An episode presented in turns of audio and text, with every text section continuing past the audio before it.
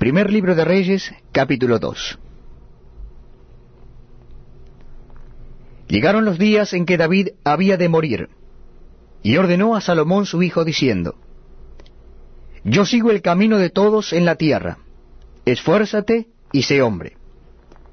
Guarda los preceptos de Jehová tu Dios, andando en sus caminos y observando sus estatutos y mandamientos, sus decretos y sus testimonios, de la manera que está escrito en la ley de Moisés, para que prosperes en todo lo que hagas y en todo aquello que emprendas. Para que confirme Jehová la palabra que me habló diciendo, Si tus hijos guardaren mi camino, andando delante de mí con verdad, de todo su corazón y de toda su alma, jamás dice, faltará a ti varón en el trono de Israel. Ya sabes tú lo que me ha hecho Joab, hijo de Sarbia, lo que hizo a dos generales del ejército de Israel, a Abner, hijo de Ner, y a Amasa, hijo de Jeter, a los cuales él mató, derramando en tiempo de paz la sangre de guerra, y poniendo sangre de guerra en el talabarte que tenía sobre sus lomos, y en los zapatos que tenía en sus pies. Tú pues harás conforme a tu sabiduría, no dejarás descender sus canas al Seol en paz. Más a los hijos de Barzilai, Galaadita, harás misericordia, que sean de los convidados a tu mesa, porque ellos vinieron de esta manera a mí, cuando iba huyendo de Absalón tu hermano. También tienes contigo a Simei, hijo de Gera, hijo de Benjamín de Baurim, el cual me maldijo con una maldición fuerte el día que yo iba a Mahanaim. Mas él mismo descendió a recibirme al Jordán, y yo le juré por Jehová diciendo, Yo no te mataré a espada. Pero ahora no lo absolverás, pues hombre sabio eres, y sabes cómo debes hacer con él, y harás descender sus canas con sangre al Seol. Y durmió David con sus padres, y fue sepultado en su ciudad. Los días que reinó David sobre Israel fueron cuarenta años, siete años reinó en Hebrón, y treinta y tres años reinó en Jerusalén. Y se sentó Salomón en el trono de David su padre, y su reino fue firme en gran manera. Entonces Adonías, hijo de Agid, vino a Betsabé, madre de Salomón, y ella le dijo, ¿Es tu venida de paz? Él respondió, sí, de paz. Enseguida dijo, Una palabra tengo que decirte. Y ella dijo, di. Él dijo, Tú sabes que el reino era mío, y que todo Israel había puesto en mí su rostro para que yo reinara. Mas el reino fue traspasado y vino a ser de mi hermano, porque por Jehová era suyo. Ahora yo te hago una petición, no me la niegues. Y ella dijo, habla. Él entonces dijo, yo te ruego que hables al rey Salomón, porque él no te lo negará, para que me dé a Abisac su manita por mujer. Y Betsabé dijo, bien, yo hablaré por ti al rey. Vino Betsabé al rey Salomón para hablarle por Adonías. Y el rey se levantó a recibirla, y se inclinó ante ella, y volvió a sentarse en su trono e hizo traer una silla para su madre, la cual se sentó a su diestra. Y ella dijo, Una pequeña petición pretendo de ti, no me la niegues. Y el rey le dijo, Pide, madre mía, yo no te la negaré. Y ella dijo, Dese Abisac Sunamita por mujer a tu hermano Adonías.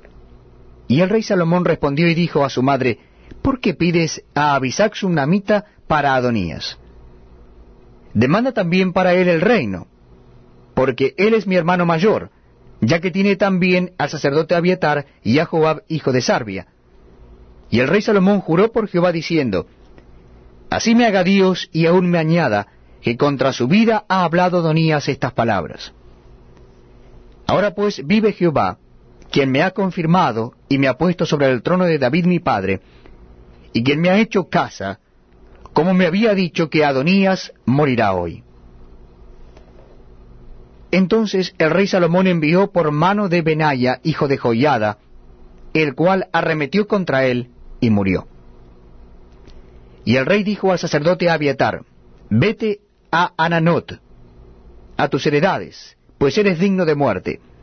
Pero no te mataré hoy, por cuanto has llevado el arca de Jehová el Señor delante de David mi padre, y además ha sido afligido en todas las cosas en que fue afligido mi padre.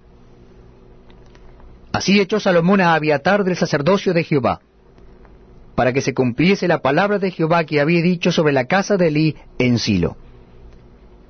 Y vino la noticia a Joab, porque también Joab se había adherido a Adonías, si bien no se había adherido a Absalom. Y huyó Joab al tabernáculo de Jehová, y se asió de los cuernos del altar. Y se le hizo saber a Salomón que Joab había huido al tabernáculo de Jehová, y que estaba junto al altar. Entonces envió Salomón a Benaya, hijo de Joyada, diciendo, Ve y arremete contra él. Y entró Benaya al tabernáculo de Jehová y le dijo, El rey ha dicho que salgas. Y él dijo, No, sino que aquí moriré. Y Benaya volvió con esta respuesta al rey diciendo, Así dijo Joab, y así me respondió. Y el rey le dijo, Haz como él ha dicho, mátale y entiérrale, y quita de mí y de la casa de mi padre la sangre que Joab ha derramado injustamente. Y Jehová hará volver su sangre sobre su cabeza, porque él ha dado muerte a dos varones más justos y mejores que él, a los cuales mató a espada sin que mi padre David supiese nada. A Abner, hijo de Ner, general del ejército de Israel, y a Amasa, hijo de Jeter, general del ejército de Judá. La sangre pues de ellos recaerá sobre la cabeza de Joab, y sobre la cabeza de su descendencia para siempre. Mas sobre David, y sobre su descendencia, y sobre su casa, y sobre su trono, habrá perpetuamente paz de parte de Jehová. Entonces Benaya, hijo de Joyada, subió y arremetió contra él, y lo mató, y fue sepultado en su casa en el desierto. Y el rey puso en su lugar a Benaya, hijo de Joyada, sobre el ejército, y a Sadoc puso el rey por sacerdote en lugar de Abiatar. Después envió el rey e hizo venir a Simei, y le dijo, Edifícate una casa en Jerusalén y mora ahí, y no salgas de allí a una parte ni a otra. Porque sabe de cierto que el día que salieres y pasares el torrente de Cedrón, sin duda morirás, y tu sangre será sobre tu cabeza. Y Simei dijo al rey, La palabra es buena, como el rey mi señor ha dicho, así lo hará tu siervo. Y habitó Simei en Jerusalén muchos días. Pero pasados tres años, aconteció que dos siervos de Simei huyeron a Aquís, hijo de Maaca, rey de Gat. Y dieron aviso a Simei diciendo, He aquí que tus siervos están en Gat. Entonces Simei se levantó y ensilló su asno, y fue a Aquís en Gad, para buscar a sus siervos. Fue pues Simei y trajo sus siervos de Gad.